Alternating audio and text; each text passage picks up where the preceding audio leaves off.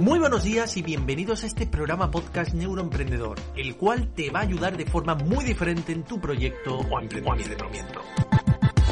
Marketing emocional, neuromarketing y marketing online son los ejes de este programa podcast. Como buen emprendedor que eres, sabrás que la forma de hacer marketing ha cambiado. Vender sin vender, persuadir y seducir, hacer publicidad inteligente es lo que busca tu cliente y yo te lo voy a enseñar todo paso a paso. A paso.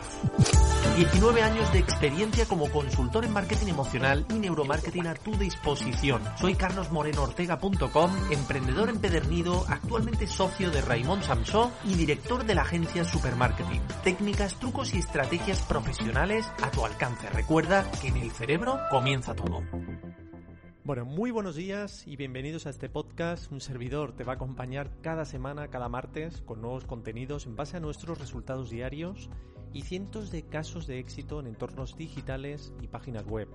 Aplicando el neuromarketing, la neuroventa, las técnicas de persuasión, la semiótica perceptiva, la usabilidad, la microinfluencia psicológica, el PNL, indudablemente nuestras pruebas con laboratorio científico y pruebas psicológicas que nosotros realizamos de forma continuada, vas a aprender mucho y de mucha calidad, de mucho valor.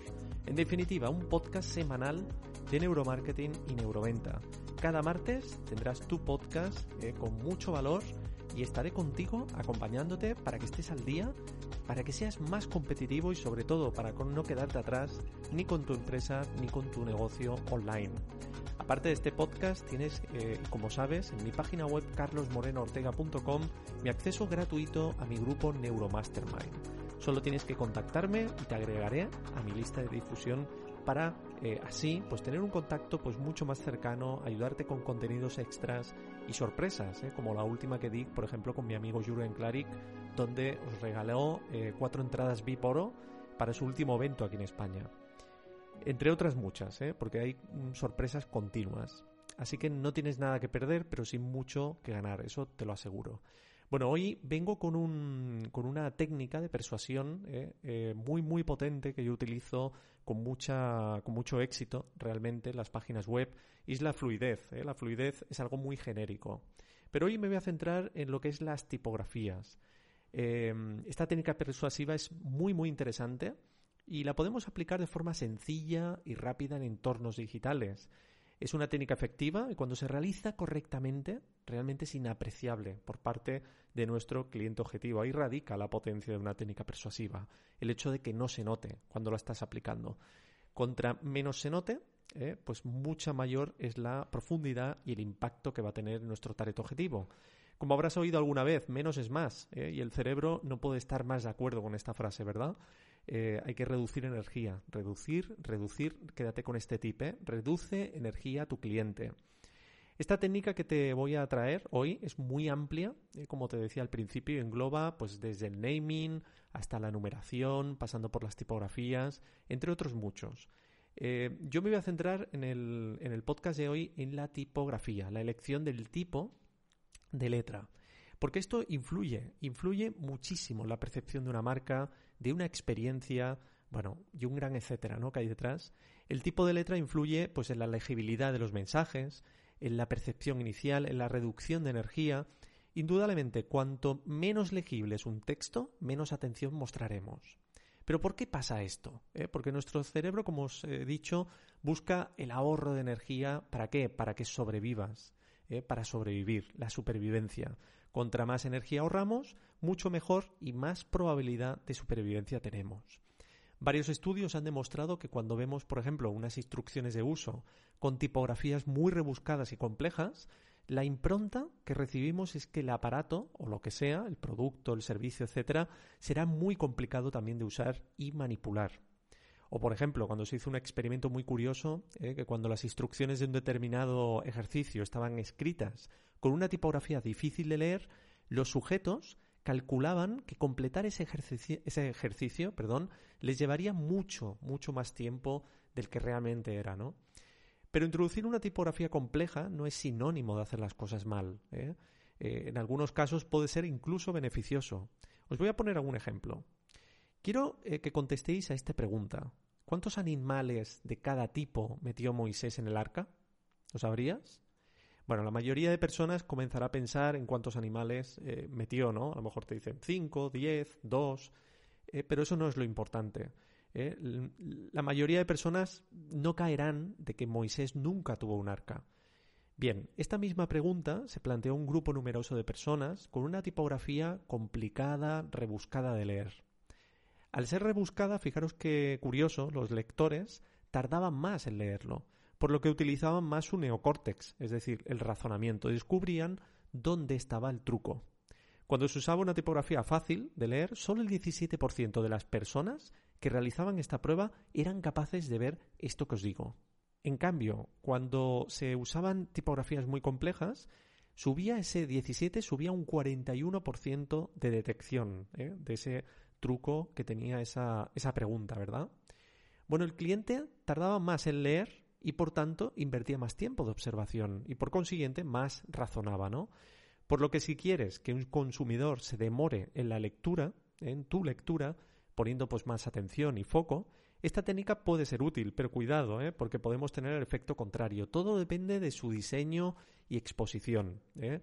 Usar elementos como imágenes u objetos, por ejemplo, emulando a las propias letras, también servirá por ejemplo, si vemos eh, que yo pongo, pongo una palabra y la O de esa palabra le pongo una rueda de coche, eh, fijaros que estoy cogiendo un objeto que es eh, una rueda de coche, pero me está simbolizando una letra que es la O. A esto me refiero.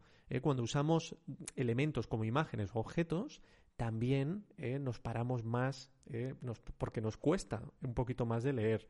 Por tanto, vamos a aumentar esa, esa percepción, ese tiempo y ese foco. ¿eh? Pero yo os digo que estas técnicas, cuidado, cuidado, porque menos es más. ¿eh? Yo siempre soy defensor de la fluidez. Esto resta un poquito la fluidez, pero aumenta la percepción y el razonamiento. ¿De acuerdo? También se suelen usar tipografías pues, complicadas en publicidades para crear eh, una atmósfera o una percepción concreta. Por ejemplo, os doy un ejemplo. No sé si sabíais que mi, mi gran pasión o mi otra gran pasión, aparte del neuromarketing y el marketing, es la música.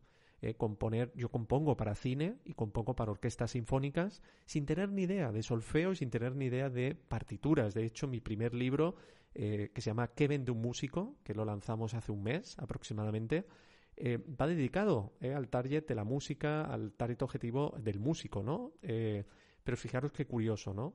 Mi segundo libro, que empezará en. que lo, publicaré en julio, seguramente de este año, este sí que va orientado al neuromarketing, al marketing digital, a la influencia psicológica, etcétera, etcétera.